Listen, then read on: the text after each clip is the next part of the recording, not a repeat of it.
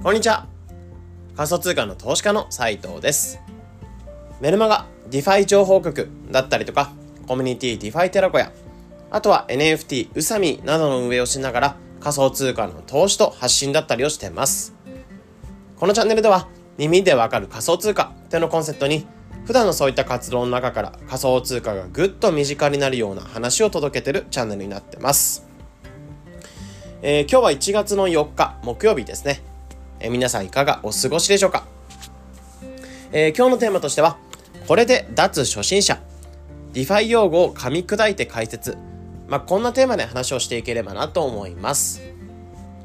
はい。で、まあ、今日からいよいよ新学期みたいな、新学期じゃないですね、えー、新年度みたいなところで、えー、そうですね、あの、保育園とかが始まってとか、まあ、仕事とかも通常通り始まってるって方とかもいらっしゃると思うんですけど、まあ、いよいよその、年明けて初の、なんか、まあ、日常生活みたいなものがいよいよ始まりましたね。まあ、人によっては、いよいよだって今日4日、5日行ったら、まあ、えっ、ー、と、今日4日5日行ったら、6、7、8って3連休また待ってたりするので、また休みかよって感じなので、多分4、5休んでる方とかもいらっしゃると思うんですけど、まあ社会人の方とかは、まあ通常通り今日から仕事って方も多いかなと思います。えー、なので今日も通常通り、えー、ポッドキャストも撮っていこうかなと思うんですけど、まあちょっとあの、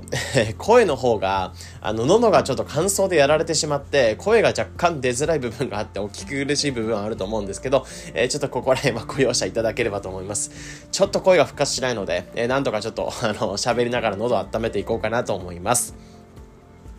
はい。で、今日に関しては、これで脱初心者、 DeFi 用語を噛み砕いて解説っていうところで、まあ、 DeFi、まあ、仮想通貨の銀行の、まあ、 DeFi、えー、まあ、新しい金融ってところで仮想通貨預けて増やしていくっていうところで注目されてる DeFi の技術で、えー、ここら辺がまた改めて、えー、預かり資産が伸びてたりとか、まあ、盛り上がってきてはいるので、まあ、結構この DeFi っていうのを触り始めて気になり始めて触り始めるって方も多いとは思うんですけど、まあ、言うてもやっぱり結構、まあ、難しい用語とかが多い、専門用語が多い分野ではあるんですね。まあ、ほとんど英語だったりとか、えー、これ実際今の操作って何やってんだろうみたいなことが分かんなかった、分かんなくなったりすると思います。えー、なので今日に関しては、まあそういった部分を得て、えー、まあ DeFi 用語をいくつか噛み砕きながら解説、実際に、えー、まあ DeFi っていうのを触っていく中で、えー、難しい用語とかをいくつか解説しつつ、うん。まあ、これから DeFi を触っていく際に、えー、まあ、役立てていただければなというふうに思います。うん。まあ結構、 DeFi 僕自身も2021年の夏ぐらいから触り始めて、22、23、2年ちょいぐらいですね。2年ちょいぐらいは触ってきてはいるんですけど、やっぱり最初って無知の状態で DeFi 触り始めて超難しかったんですよね。うん。まあそういった中で、まあいくつか噛み砕きながら自分なりにも理解はしてきた部分ではあるので、えー、僕なりの解釈なんかも踏まえつつ、えー、この DeFi 用語っていうのを噛み砕きながら解説していきます。はい。で、今回紹介していくのは主に4つの、えー、用語かなってところで、まずこれが主にここら辺押さえとけば OK かなってところで4つを紹介をしていきます。で、まず1つ目っていうのがスワップ。で、2つ目がレンディング。3つ目がファーミング。で、4つ目がステーキング。この4つですね。えー、これそれぞれ解説していきます。で、まずスワップに関しては、これ簡単に言うと仮想通貨、まあコイン同士の交換みたいなイメージですね。うん。まあ、いわばそのイーサとかビットコインとか仮想通貨ってたくさんあると思うんですけど、それを DeFi に、えよって、DeFi の方に入店をして、で、そこに入店したお店の方で自分の持ってる仮想通貨と欲しいコインを交換していく行為。まあ、これがスワップっていう感じですね。うん。まあ、イメージしやすいのは、えィファイっていうのを自動販売機みたいなイメージしてもらえば OK で、自動販売機に例えば100いくらみたいなところ入れたらサイダーが出てきたり、コーラが出てきたり、デカビタが出てきたり、ちょっとごめんなさい、炭酸しか出てこないですね。あとはコーヒーとか出てきたりとか、うん。まあそういう感じで自分の持ってるコインっていうのを入れたりすると自分の欲しい、えー、飲み物が出てくると思うんですね。うん。まあ、そんな感じで、えー、自動販売機的なイメージしてもらえば OK で、えー、ここの DeFi においても仮想通貨っていうのを入れて、自分のビットコインを例えばイーサに交換したいんだったら、BTC っていうのを入れて、イーサっていうのが出てくるようなスタイル。まあ、仕組みみたいなものがこのスワップですね。うん。で、 DeFi においては、まあ、ブロックチェーンって技術の上で動いてる金融になっていて、まあ、いわば中央っていうのが、今までは銀行さん、えー、人とか企業が運営してる、まあ、銀行とか行くと人とかたくさんいると思うんですけど、ああいった従業員が金融システムを動かしていくんではなく、えー、ここのブロックチェーンにおいては、プログラムでそういった金融を動かしていく。これが DeFi のすごいところで、まあ今まで人とか企業とかで、あの、雇われていたというか、えー、動かされていた金融が全て自動で動く。まあ本当に自動販売機的な役目として、この DeFi っていうのが動くんですよね。うん。まあそういった中で、えー、ユーザーっていうのが誰でも、まあそこの DeFi ってところに入店をしてお金が交換できるような機能が用意されている場所があって、えー、そういったところでこのスワップって機能を使うと自分の持ってるコインと、えー、欲しいコインっていうのを交換していくってことができるってイメージですね。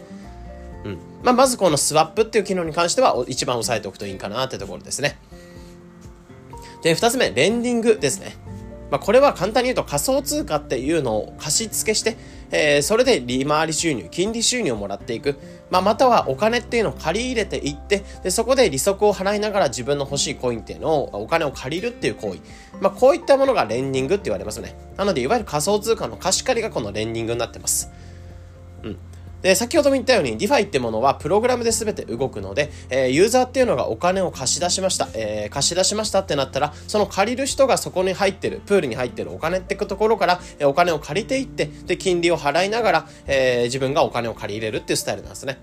で、お金を貸し付けた人っていうのはそこから払われた金利収入っていうのが自分の手元に入ってくるようなスタイルで、まあ、ここが全てプログラムで、え、動いていくっていうところが凄さですね。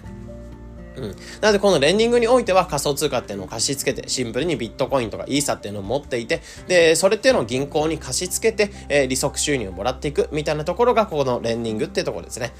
うん、なので、シンプルに仮想通貨っていうのを持っていて、で、まあ、シンプルにただ放置をしてる値上がり益とか、まあ、値下がりみたいなところを、まあ、待っていくよりかは、仮想通貨っていうのをシンプルに貸し付けて、金利もプラスアルファもらっていく。まあ、これはめちゃめちゃ氷回りっていう感じではないんですけど、えー、シンプルに仮想通貨放置してるよりは、シンプルにそれを貸し付けて、銀行に貸し付けて、利回り収入をもらっていくっていうところができる。まあ、そういったところとか、あとはこのレンディングにおいては、仮想通貨、それを貸し付けましたっていうところを担保に、えー、さらにそうお金を借り入れるってことができて、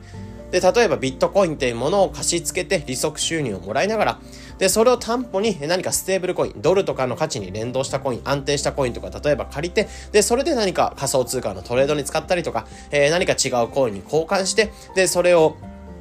それを使って何か NFT とか、え違うコイン購入したりとか、どっかの仮想通貨の今 DeFi に預け入れて再度か金利収入をもらっていくってことができたりとか、まあ、そういったことが効率化していくことができるってところで、お金回りを循環を良くしていくっていう仕組みがこのレンディングってものになってますね。うん、なので2つ目としては、えー、仮想通貨の貸し借りができる機能、レンディングっていうところも押さえておくといいんじゃないかなってところになってます。で、次、3つ目。えこれファーミング。まあ、イールドファーミングとも言われるんですけど、いわゆるファーミングってとこですね。まあ、これはファームとも言われたりします。まあ、いわゆる本当に利回りを生んでいく農場、そこに自分の種とかお金を植えていくみたいなイメージですね。うん、本当に利回り農場とも言われたりするんですけど、まあ、イールドファーミングですね。うん。まあ、畑に例えば種とかを植えた植えたりとか、まあ、肥料とか巻いて、えー、種を植えたりすると、そこから、まあ、芽が出てきて、で、木になったりとか、実がなったりとか、野菜とかも出来上がると思うんですね。で、それで時が来たら収穫していくようなスタイルで。うん。まあ、ここの DeFi においても自分の持ってるコインっていうのを植えていく、えー、入れていくと、で、そこから、どんどんどんどん芽が育っていって、そこの芽が育って実ができたら自分の収穫したいタイミングで収穫していくってことができる。まあ、こういった稼ぎ方ができるんですね。で、さっき言ったように、スワップ、仮想通貨同士の交換をする際に、例えばイーサを入れましたってなったら、えー、イーサを入れた先として、えー、交換するための、えー、例えばビットコインとイーサを交換するんだったら、イーサを入れてビットコインが欲しいんだったら、イーサってのを入れた時に、代わりにビットコインの在庫が本来必要ですよね。でさっき言ったように DeFi って、えー、ユーザー同士がお金を交換しやすい、えー、ユーザー同士がそのお金を回していくような仕組みで、そこの在庫を用意するのがこのファーミングっていう稼ぎ方をすることができるんですね。うん。まあ、ユーザーっていうのはファーミングっていうところを使っていけば、ユーザーがお金を入れて、で、例えばイーサとビットコインのペアをお金を入れておいて、えビットコインが入ったらイーサーっていうのを吐き出すような自動販売機を作っていくってことができる。まあ、いわば自分が銀行側になっていくってことができて、で、そこで、えユーザーっていうのはスワップしていくっていうユーザーの手数料収入みたいなところはもらっていくってことができるようになってます。うん。なので、えー、お金っていうのを預け入れて、えー、流動性を提供すると言われるんですけど、お金を、流動性を提供して在庫を入れて、で、そこの交換された際の手数料収入っていうのをもらっていくのがファーミングになってます。で、ここちょっと注意しやすい、注意してほしいかなって部分があって、結構このファーミングっていうのは、まあ、割と講義というか広い意味でのファーミングって言われたりすることが多くて、これ細かく分けていくと、いくつか、まあ、2つぐらいに、えー、稼ぎ方っていうのが分かれるんですよね、このファーミングっていうのは。で、一つ目としては、ファーミング、そのまま、え、ファーミングって稼ぎ方が存在するのと、あとは流動性マイニングっていう稼ぎ方、ファーミングの中にも存在してます。で、ファーミングっていうのはさっき言ったように在庫を用意してあげる行為なので、仮想通貨っていうのを預け入れて、流動性を提供して、で、終了、手数料収入をもらっていくってことができるのがファーミング。で、流動性マイニングっていうのは、えー、そこの仮想通貨預けましたっていうことを証明するレシート、いわゆる LP とも言われるんですけど、 liquid provider の略で、えー、ここのまあ、 liquid provider、流動性提供しましたよってことを証明するレシートが発行されて、このレシートを再度投資していく行為。まあ、これが流動性マイニングって言われて、言われてます。で、この、えー、レシートを投資していくと、再度そこの銀行で、えー、 DeFi が独自で発行しているトークンとかを、えー、利回りとして配っていくってことができて、で、この利回りっていうのが結構高かったりするんですね。もちろん流動性提供することで、えー、利回り手数料収入をもらっていく。プラスアルファとして流動性マイニングっていうのをしていくことで、さらに、えー、トークンの利回りっていうのをもらっていくことができる。こういったダブルの利回りをもらっていけるっていうところで、広義な意味で言うとこのファーミングって稼ぎ方になるんですけど、分けていくとちょっと、えー、違いが出てくるよってところですね。えー、なのでこのファーミングと流動性マイニング、まあ、一、まあ、一概にそのファーミングと押さえていただいて、まあ、お金を預けて利回り収入をもらっていくってところで押さえていただければ OK なんですけど、細かく言うとその流動性マイニングとファーミング、ここがちょっと分かれてきますよっていうところですね。で、最後、ステーキング。まあ、ここにおいては仮想通貨っていうのを投資していって、で、それで利回りっていうのをもらっていく。まあ、シンプルにそういったやり方ですね。で、ステーキングっていうのは、いわゆるプログラムとかシステムとかに対してお金を預け入れしていく。さっきのレンディングとかファーミングに関しては、えレンディングはお金の貸し付けをして、えユーザーから利回りをもらっていくスタイル。で、ファーミングにおいても、これは手数料収入をもらっていくので、えお金を預け入れて手数料収入をもらっていく。これはユーザーからお金を取るスタイル。で、このステーキングっていうのは、プログラムとかシステムとか DeFi、金融からお金を預けて利回りをもらっていくやり方。まあ、こういったもらう先っていうのが人とか企業とか、そのプログラムなのか、え、人からなのか、ちょっとここは違ってくるっていうイメージですね。うん、で、このステーキングを使っていくことで、えー、自分の持ってるトークンとかをさらに増やしていくってことができる。まあそういったステーキングって機能なんかもついてたりします。まあ、これはお金を預けるってところで言うと、レンディングとそんなに変わらないんですけど、えー、もらっていく元というか、えー、お金、報酬を配っていく先っていうのはちょっと違っていて、例えばイーサっていうのをステーキングしていく、まあ、イーサっていうのをレンディングしていく、お金を貸し付けるタイプであれば、えー、イーサっていうのを借り入れしていくごめんなさい イーサってのを借り入れしていく人から利息収入をもらっていくんですけど、ステーキングに関しては、イーサのステーキングに関しては、イーサリアムっていうブロックチェーンの上にイーサをステーキングして利回り収入をもらっていくっていうところ。まあ、ここはちょっともらっていく先が違ってくるっていうのはちょっと違ってくるか、まあ、違いが生まれてくるって感じですね。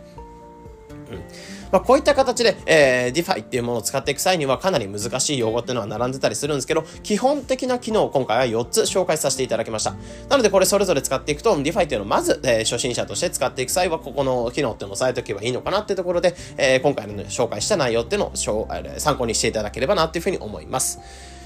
はい。ちょっと声が、えー、あの、治んなかったんですけど、えー、まあ、ちょっとこう、聞き苦しい部分とかあったりしたらごめんなさい。えー、若干そうですね、体調とかも、まあ、微妙だったりします、やっぱり。なので、頭が回んねえなって感じではあるんですけど、え、そんな感じで今日はポッドキャストを撮らせていただきました。え、なので、 DeFi とか触っていく際に、ちょっとここら辺わかんなかったなーって方とかで、えー、一つここら辺の内容が参考になってくれれば嬉しいかなっていうふうに思います。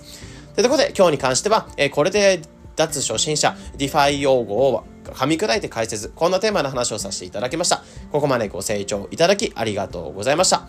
それでは、良い一日を。